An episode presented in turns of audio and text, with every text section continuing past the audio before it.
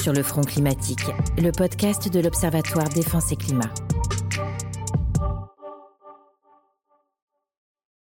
Bonjour Olivier Lazare. Bonjour François. On est très heureux de vous recevoir Olivier, parce que vous êtes une chercheuse qui avait un, discours assez original et assez inédit, il faut le dire, notamment sur la question euh, des métaux nécessaires à la transition énergétique, que vous mettez dans une approche géopolitique et que vous recentrez au, centre d'une approche, au fond, euh, organisée autour de la diplomatie climatique, qui est évidemment un enjeu central pour les problématiques de défense et de sécurité. Donc on est particulièrement heureux de, vous recevoir dans cet épisode du podcast sur le front climatique aujourd'hui.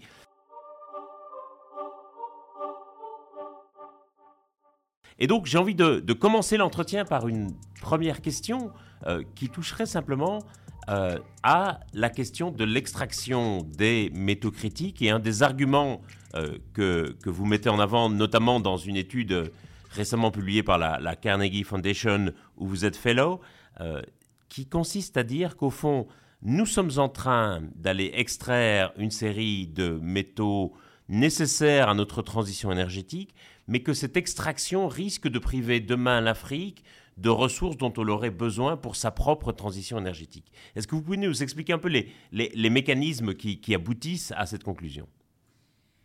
Merci beaucoup, je suis ravie d'être ici, surtout que j'ai l'habitude de m'exprimer auprès d'audiences qui sont principalement anglophones, donc ça, ça, fait du bien de rentrer à la maison. Euh, les enjeux de la transition énergétique ont été principalement placés sur comment accélérer notre transition dans une logique d'atténuation ça paraît tout à fait logique puisqu'on est en retard justement par rapport à nos objectifs. Et parce qu'on se rend compte bien évidemment, et vous le savez mieux que quiconque, travaillant comme auteur du GIEC pour euh, le Working Group numéro 2, que nous avons une fenêtre d'opportunité qui est en constante réduction puisque nous nous rendons compte justement que les disruptions climatiques sont en accélération par rapport à ce qu'on observait il y a encore 7 ou 10 ans. Donc nous sommes actuellement dans une conjoncture euh, à la fois géopolitique et industrielle avec laquelle nous faisons face à une accélération de la demande en minerais critiques. On parle de tout ce qui est lithium, cuivre, tantal, palladium, etc., etc. dont nous avons besoin à la fois pour construire les technologies vertes, mais aussi tout ce qui est technologie militaire ou technologie digitale. Le principe justement du rapport que nous avons publié avec Carnegie Europe il y a un an et demi de ça démontrait que nous n'avons pas prévu la transition énergétique dans une logique écologique, ou en tout cas dans une logique systémique. Nous faisions attention, surtout en Europe, à comment faciliter les politiques d'atténuation avec des chaînes de valeur et des chaînes d'approvisionnement qui étaient relativement sécures pendant des décennies, parce que nous avions un environnement global et économique qui permettait des échanges qui étaient interdépendants et qui, qui étaient relativement prévisibles. Ce n'est plus le cas aujourd'hui. Donc nous avons d'un certain côté justement une crise économique qui est mise en place par la suite de la pandémie, mais aussi par la guerre en Ukraine,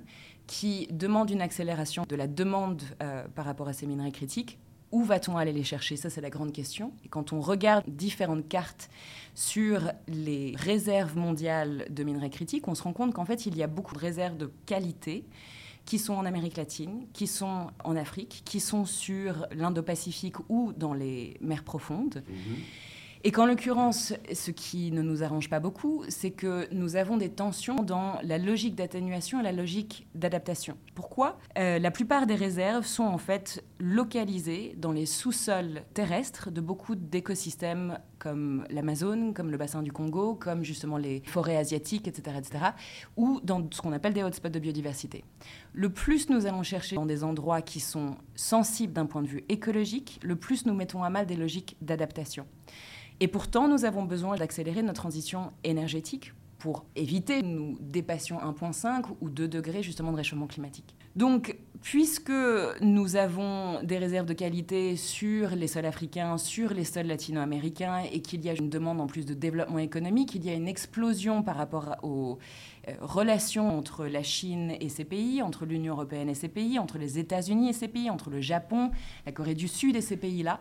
Donc il y a maintenant en fait des écosystèmes industriels qui sont en train de se créer, qui sont en l'occurrence une opportunité pour le développement de ces pays-là, à partir du moment seulement où nous mettrons en place justement des plans d'atténuation qui sont dans des logiques globales, pas seulement dans des logiques nationales, et surtout en fait à partir du moment où nous mettrons en place des plans d'adaptation qui seront en lien avec les exploitations et les, les extractions industrielles, ce qui n'est en réalité pas encore vraiment le cas. Parce que la demande, quand je vois par exemple l'Union européenne euh, a passé un accord, ce qu'on appelle un Memorandum of Understanding avec la Namibie à la fin 2022, c'est le mhm. premier pays africain avec, euh, avec lequel l'Union européenne s'est reliée d'un point de vue industriel euh, sur les questions d'hydrogène et de minerais critiques. Et quand on voit justement le Memorandum of Understanding, on voit qu'il y a des balbutiements sur comment intégrer justement les questions de l'impact de l'extraction sur les ressources aquatiques, sur les aquifères ou sur euh, la territorialisation de l'extraction, l'impact sur la biodiversité, sur la sécurité alimentaire ou sur les zones agricoles de la Namibie. Mais c'est encore très très petit parce qu'on voit justement que l'intérêt de l'Union européenne, ce qui est tout à fait logique d'un certain côté, et d'aller chercher et de sécuriser ses propres chaînes d'approvisionnement, surtout encore une fois après la guerre en Ukraine, et surtout après la capacité en fait de la Chine, la façon dont elle a démontré pouvoir arsenaliser certaines mmh. chaînes de valeur ou chaînes d'approvisionnement. Et on voit justement qu'il y a euh, un entrain à faire des relations stratégiques avec des pays en Afrique, en Amérique latine ou en Asie, mais qu'il n'y a pas encore cette réflexion systémique sur quel va être en fait l'impact industriel extractif. Mmh. Est-ce que ça va potentiellement accélérer des vulnérabilités climatiques dans les pays dans lesquels il va y avoir extraction? Il n'y a pas encore d'analyses qui sont produites là-dessus. Comment est-ce qu'on peut utiliser cette transition industrielle et les bénéfices économiques qui vont ressortir justement de cette transition industrielle pour investir dans de la résilience climatique et donc dans la collectivité et dans la sécurité collective et globale? Ces questions-là ne sont pas encore posées. Or, c'est ça qu'on essaie justement de faire avec euh, Carnegie Europe. Et, c'est évidemment un enjeu essentiel de l'équilibre des relations entre l'Europe et les pays du Sud.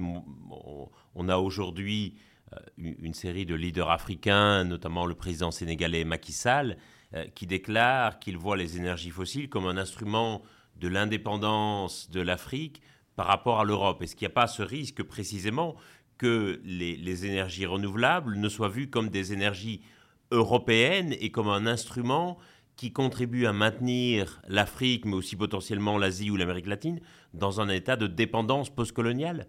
La façon dont je vois les choses, parce que techniquement, quand on regarde justement les, discussions sur tous les pans énergétiques actuellement, que ce soit les fossiles, les minerais critiques, l'hydrogène, le nucléaire, on voit en fait une frénésie sur les marchés énergétiques en général et sur les stratégies géopolitiques qui vont assurer en l'occurrence la stabilité des marchés et des pactes sociopolitiques dans différentes régions à travers le monde.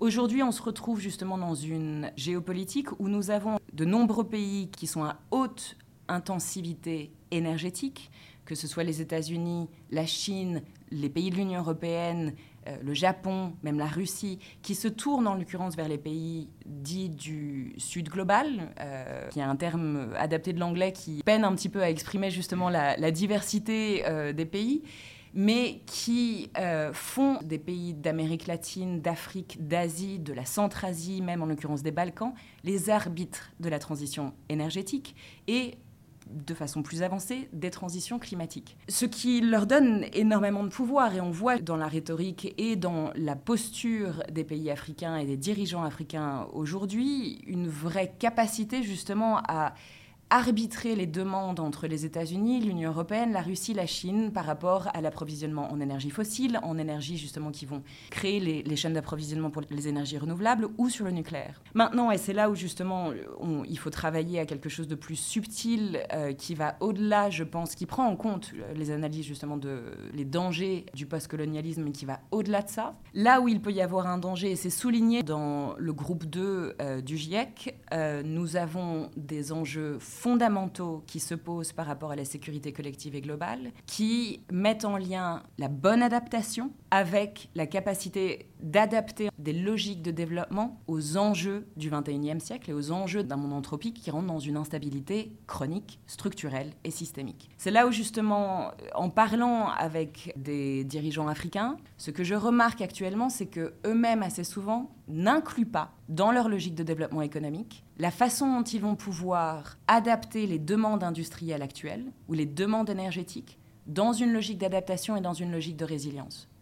Lorsque je vois par exemple certaines euh, positions de négociation d'un pays comme la Namibie ou comme l'Ouganda ou même comme le Zimbabwe, on voit justement qu'il y a une demande par rapport à comment renforcer les gains économiques qu'amène cette transition industrielle et cette transition énergétique mais que ce n'est pas forcément orienté sur comment va-t-on changer nos systèmes agricoles, nos systèmes socio-économiques, nos systèmes de production qui vont permettre en fait de créer une résilience qui va éviter de répondre à un business as usual et qui va vraiment transformer la, la réflexion. Et donc cet enjeu postcolonial, pour moi, va se situer sur un cadre relativement différent qui n'est pas seulement en fait comment va-t-on améliorer les gains économiques pour des pays dits du Sud au travers de nouvelles chaînes de valeur? C'est comment est-ce qu'on va justement assurer une transition qui va permettre de renforcer les capacités énergétiques des pays qui sont en offre énergétique, renforcer les capacités de réduction des taux de pauvreté, des taux de marginalisation, etc., etc.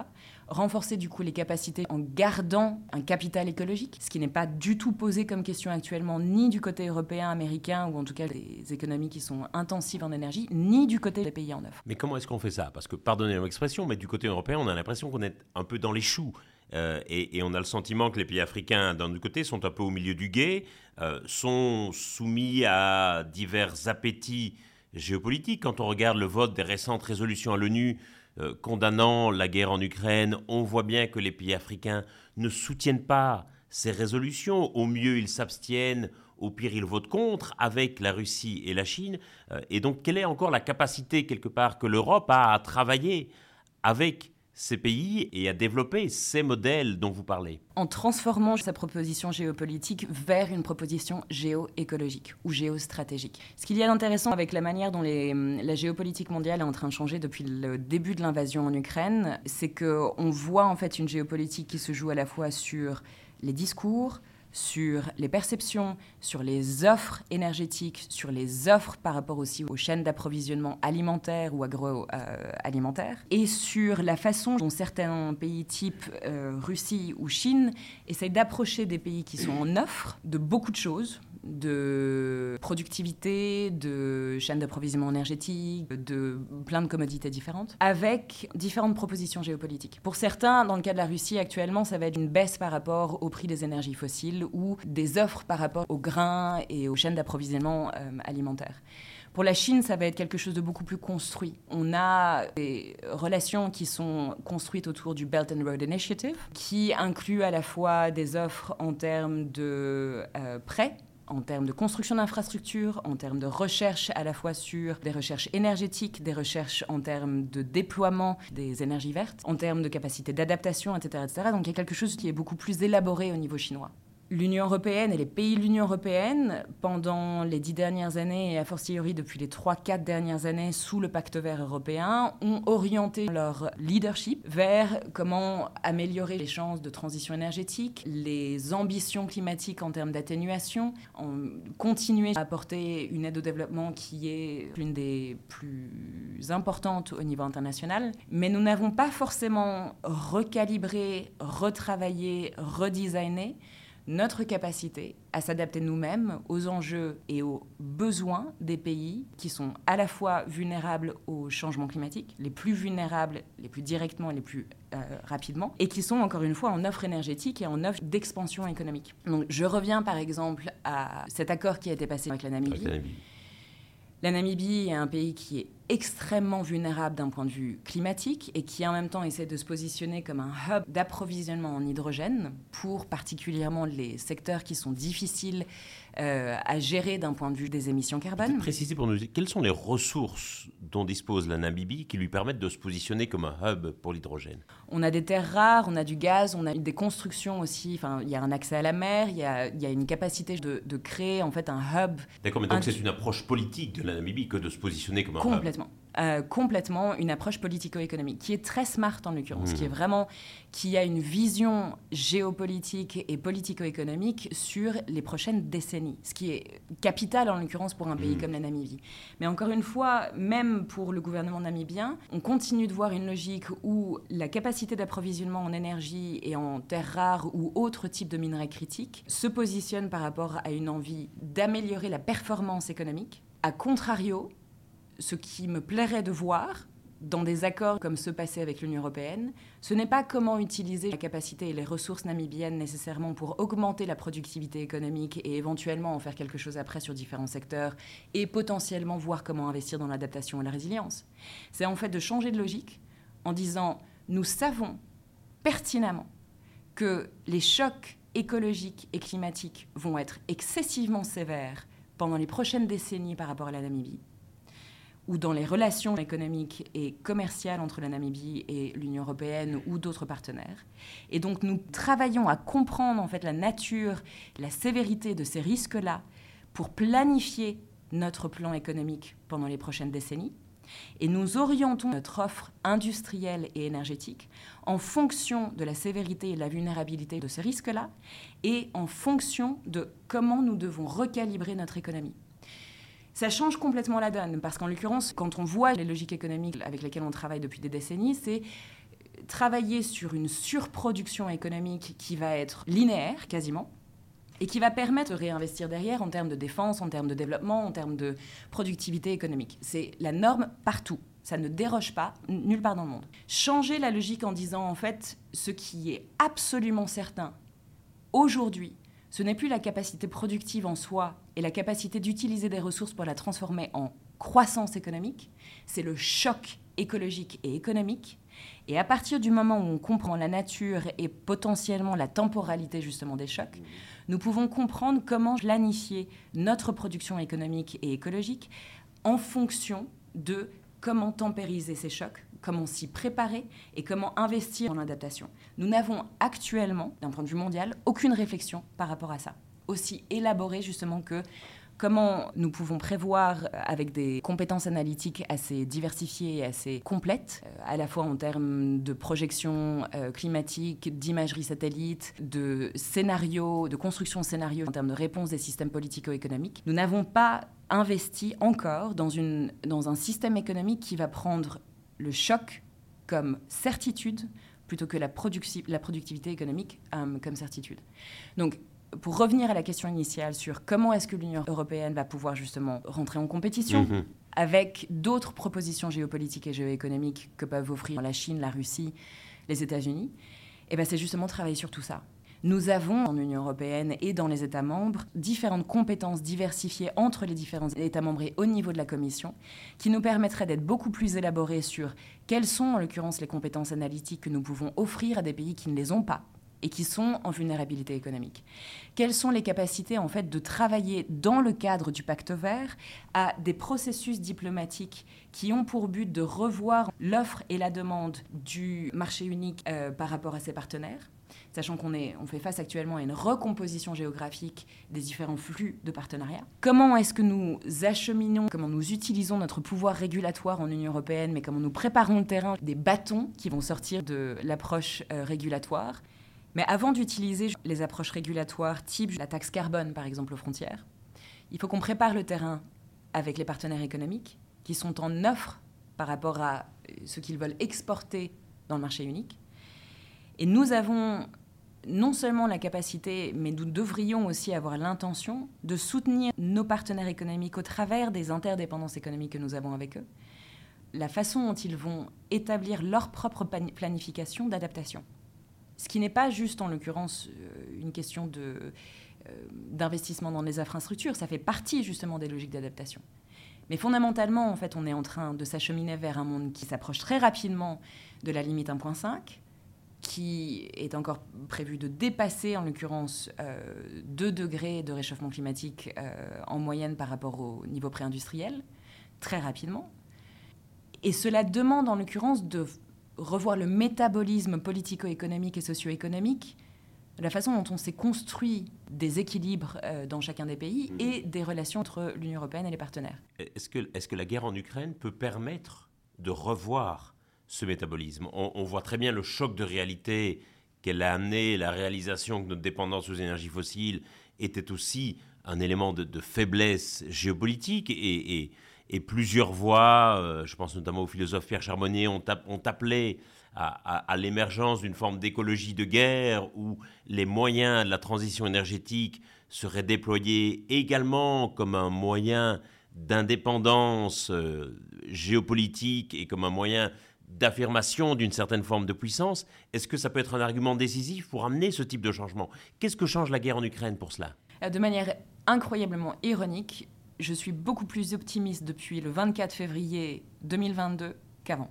La raison pour laquelle je suis plus optimiste, c'est parce que l'Union européenne s'est vue frapper de manière tellement forte d'un point de vue énergétique et d'un point de vue économique que certains points morts ont été illuminés de nouvelles dimensions de quelle est la place de la diplomatie écologique ou de la, diplomatie climatique dans des notions de sécurité.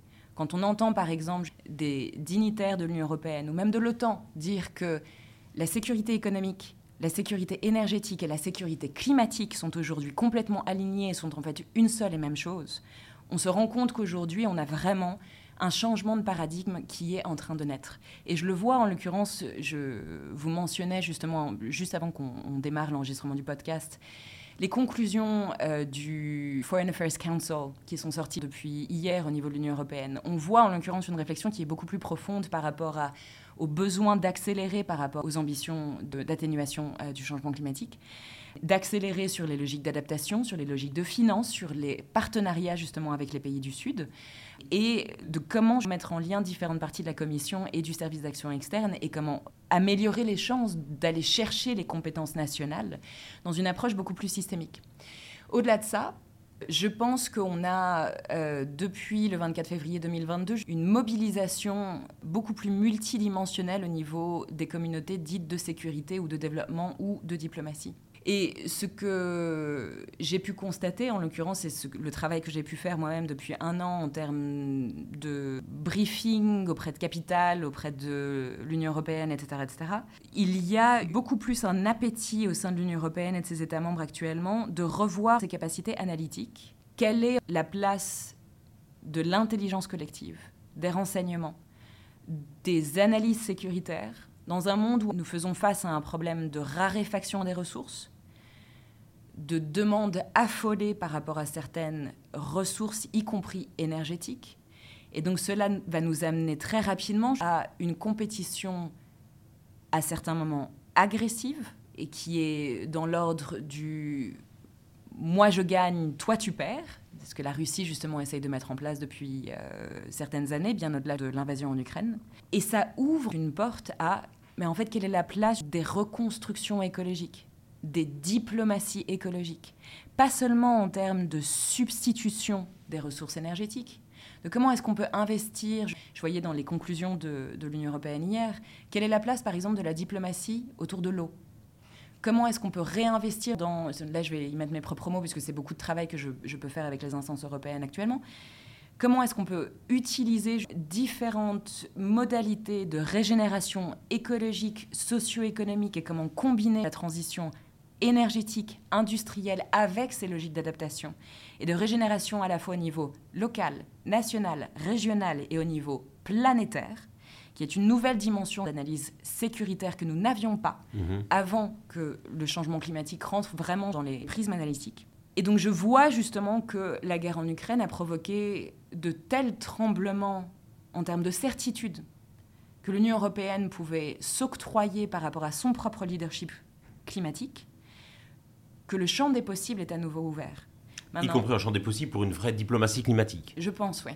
Maintenant, il faut trouver le bon calibrage, parce que depuis très longtemps, la diplomatie climatique a été orientée et cantonnée à des mandats assez particuliers, ceux des COP.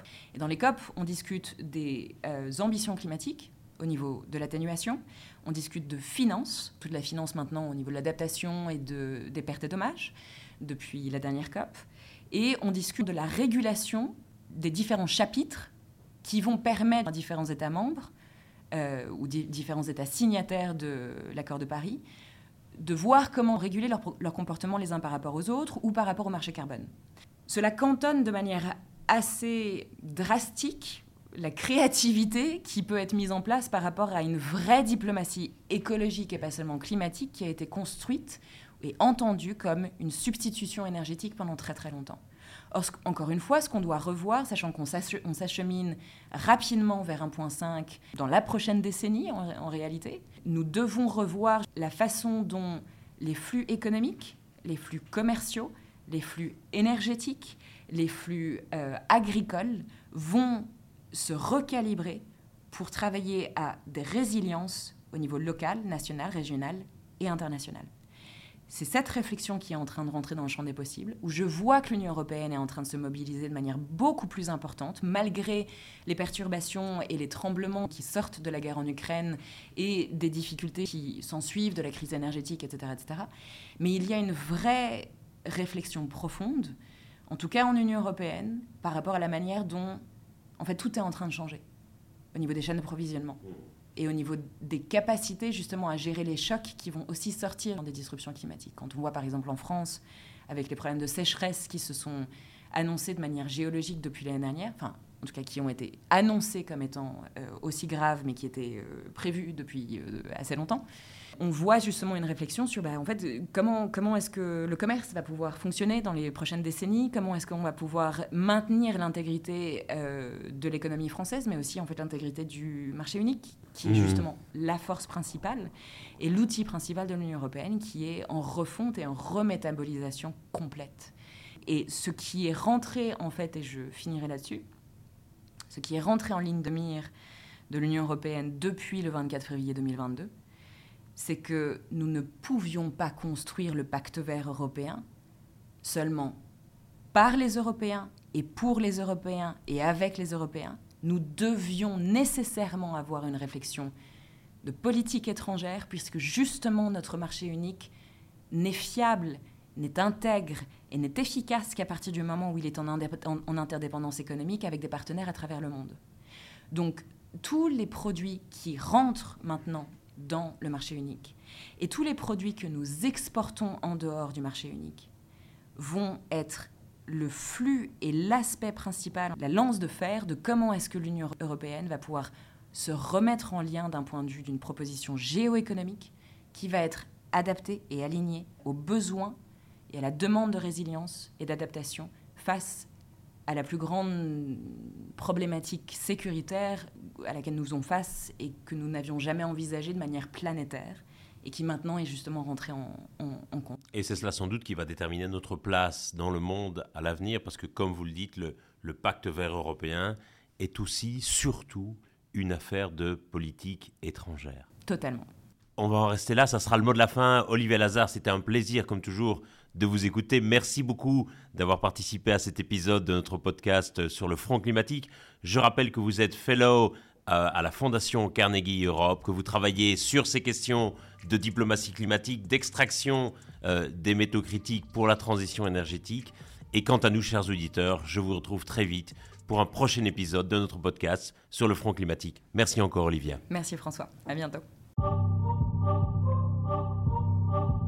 Allez plus loin sur www.défenseclimat.fr. Ce podcast, développé par l'IRIS, a été rendu possible grâce au soutien financier de la Direction générale des relations internationales et de la stratégie du ministère des Armées.